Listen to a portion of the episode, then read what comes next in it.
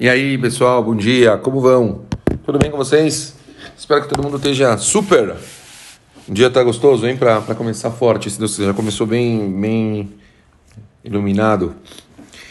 Pessoal, vocês lembram que eu falei para vocês? Vamos, vamos re, re, relembrar uma coisa fundamental. O Play Wets, ele não é um livro que ele segue uma linha de raciocínio capítulo por capítulo como Mesilat Echarim, que a gente estudou, onde Cada dia é uma continuação do dia anterior. A gente disse que o Pelei Wetz, cada dia ele vai para um lado completamente diferente, em assuntos completamente diferentes, e a nossa ideia é todo dia estudar um assunto diferente. Então, nós falamos sobre vários tipos de amor e terminamos falando sobre a Havat Reim, né? A gente respeitar o próximo, ter, ter amizades. Falamos sobre isso ontem. A nossa regra de acompanhamento do livro ele é baseado nas letras do alfabeto judaico. Então estamos todavia na letra Aleph. E vamos ainda então ver vários assuntos, às vezes completamente diferentes, que eles têm a letra Aleph. O assunto de hoje, com a letra Aleph, ele é Avelut, o luto. É realmente o um assunto que não tem absolutamente nada a ver com, com o que nós estamos estudando. Na verdade, eu, talvez eu diria para vocês que tem até a ver com o que a gente estudou ontem. Porque ontem a gente falou bastante sobre respeito, a gente falou bastante sobre a gente se preocupar com as outras pessoas. E luto tem a ver com isso.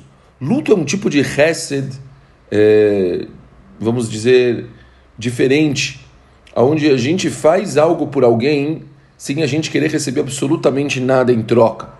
A gente faz isso 100% por respeito, 100% por admiração e por, obviamente, indiretamente, querer elevar a alma daquela pessoa.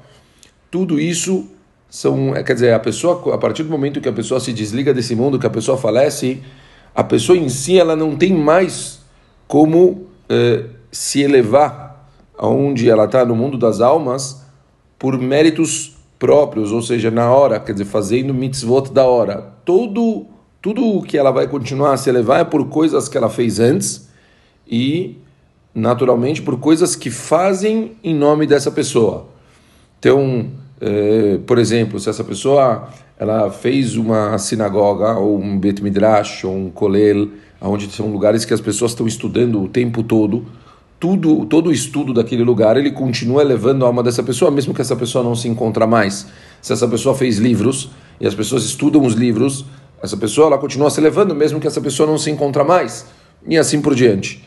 E, então, a mesma coisa é Kadish, a mesma coisa mitzvot diretas que a pessoa, quando ela está no mês do luto, ela for fazendo, e toda vez que ela fizer, eu vou fazer uma brahá para uma comida, e eu vou fazer isso, Leilu Nishmat, para o meu pai, tudo isso é, é gigante, tudo isso continua fazendo com que aquela pessoa ali se eleve.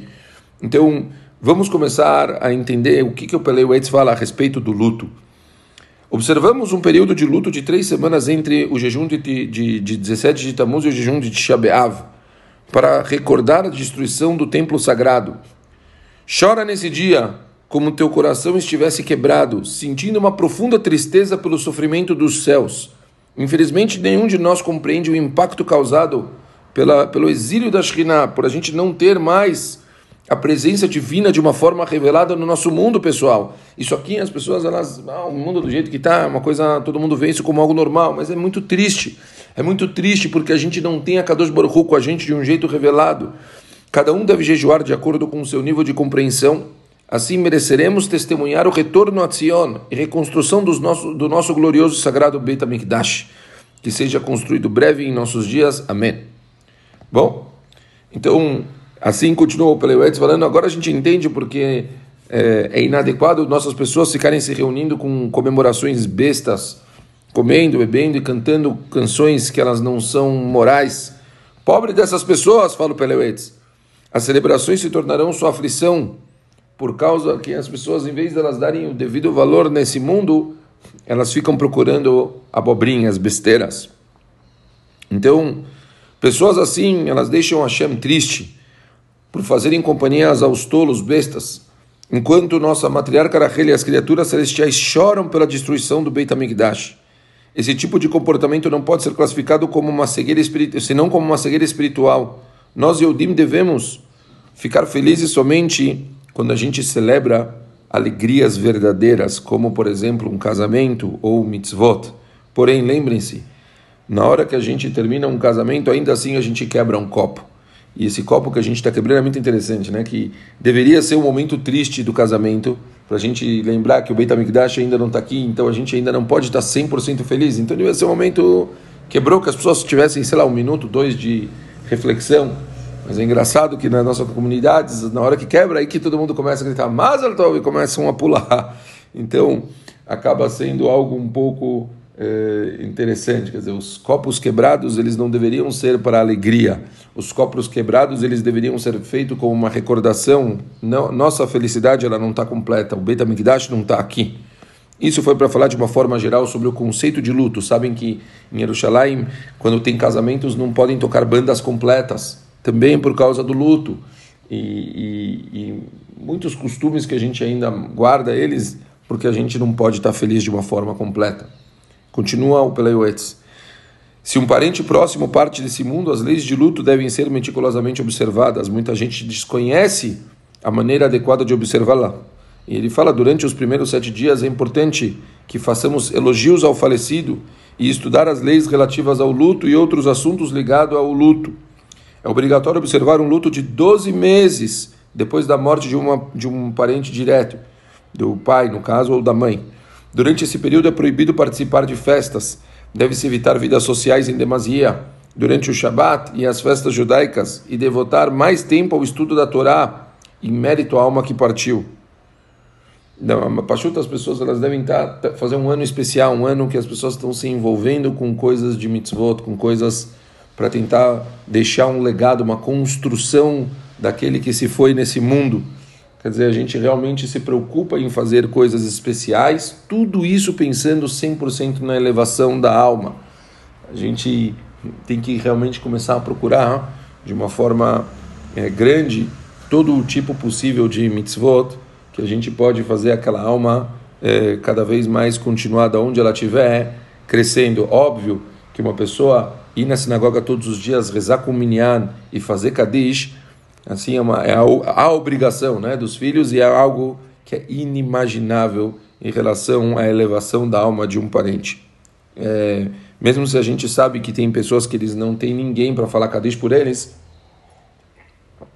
é importante que a gente se responsabilize por isso, é importante que a gente pegue sobre nós o fardo e ajude aquela família, ou a pagar uma pessoa que faça Kadish, ou procurar alguém que já possa fazer Kadish para fazer também, mesmo que não seja a família direto, mas é importante que todas as pessoas tenham direito a alguém durante os 12 meses fazendo Kadish para a pessoa que faleceu. Fala, termina o Peleuetz esse assunto. Ninguém deve perguntar que benefício existe em guardar tudo isso. Isso trará o falecido de volta à vida? A resposta é que o luto quando mantido segundo a Torá, ele expressa respeito à alma do falecido. Como nós dissemos, não se trata somente da gente elevar a alma de alguém, mas também da nossa eh, a, a nossa visão de respeito, da gente olhar para aquela pessoa que deixou esse mundo e fazer, é, como se fala, né, o mínimo que a gente pode fazer por aquela pessoa. E isso com certeza vai manter o nome daquela pessoa viva sempre.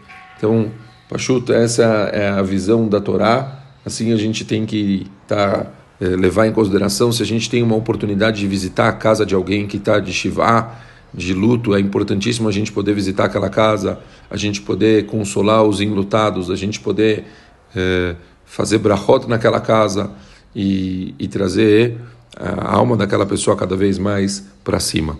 É isso, esse é o conceito de hoje. Amanhã a gente vai falar sobre um conceito, como nós dissemos, completamente diferente. O que nós falamos, falaremos amanhã é o conceito de emuná, acreditar em Akadosh Baruch Falaremos disso melhor amanhã.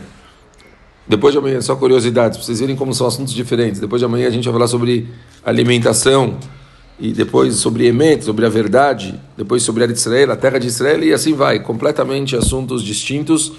E o mais importante é que a gente vai se é, completando cada vez mais sabendo coisas gerais sobre a Torá e as mitzvot. Um beijo grande para todo mundo e ótimo dia.